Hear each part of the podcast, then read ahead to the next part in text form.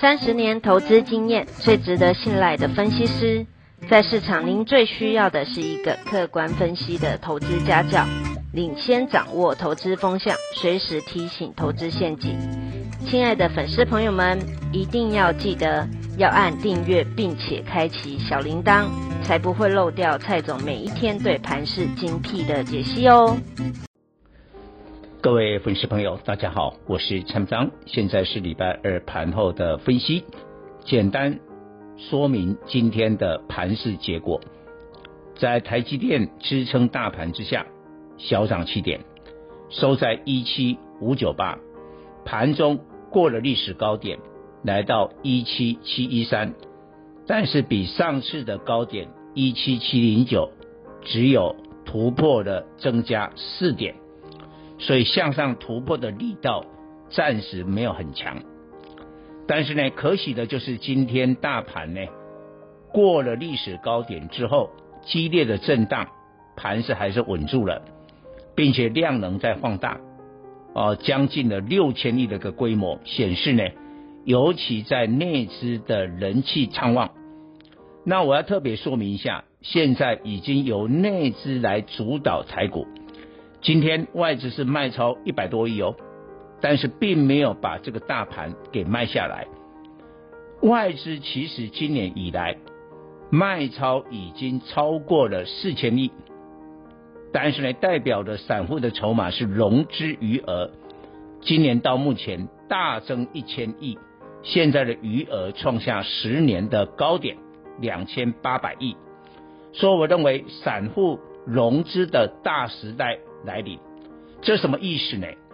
就是说，散户主导的盘面，融资大幅增加的个股，在极短线不见得像过去，过去是外资，过去是法人主导，所以散户的融资往往是反指标。现在不是这样子哦，我们就以昨天，昨天礼拜一，中鸿融资增加两万四千张。大成钢两万张，夜辉增加一万三千张。按照过去的经验，融资在前一天哦增加一万多张，增加两万张，今天一定跌，一定跌。但你看，今天大成钢、夜辉全部涨停，中鸿没有涨停，但是大涨的。所以现在大家要改变思维，不要再迷信呢。哦，这个外资啦、投信啊，一定就是主导，不是这样。但是要注意一下，今天在船产最热的成交量比重最高，当然还是航运，占了三十五趴。但是钢铁呢，最近一直在增加，变成了二十趴。所以这个航运加钢铁已经是五十五趴，就电子很可怜，只有三十四趴。所以电子今天还是点晃，我再次请我们粉丝朋友，电子要不要买？要买。我记得前阵子我有讲过，在端午过后，我说开始布局电子，但是不可以放弃传产。你电子要买，要点晃，要慢慢的买，你不要一下子把所有的资金全部压在电子，那恐怕你会踢到铁板。所以重点还是在船产，尤其我礼昨天礼拜一跟各位讲的，船产的半年报，从现在这个时间一直到八月十五，还有蛮长的一段时间哦，有一个半月哦。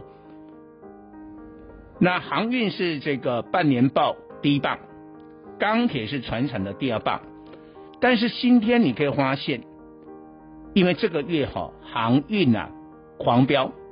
航运指数呢涨了六十六趴，今天才跌零点四四帕，这也很合理嘛，涨那么多跌一下。但是现在的航运有一个问题，一共有七档被处置，你只要一两档被处置，那可能整个类股没有什么影响，但是一共有七档，哇，这个数量就有点多了。所以呢，在船产资金是大风吹，吹向了钢铁。钢铁呢，今天有二十五档涨停板，这两天都二十档以上，所以变成了资金跑到了钢铁。所以啊，你说这个盘你没有办法赚钱吗？选对股票还是赚钱的。所以为什么从上个礼拜蔡总就领先告诉大家，你有没有注意我们的这个呃每天的分析？就开始呢，着重了钢铁的部分。那我的会员今天手上的钢铁是大获全胜，哦，两档呢，呃，全部都是出现了涨停。以上报告。本公司与所推荐分析之个别有价证券无不当之财务利益关系。本节目资料仅供参考，投资人应独立判断、审慎评估并自负投资风险。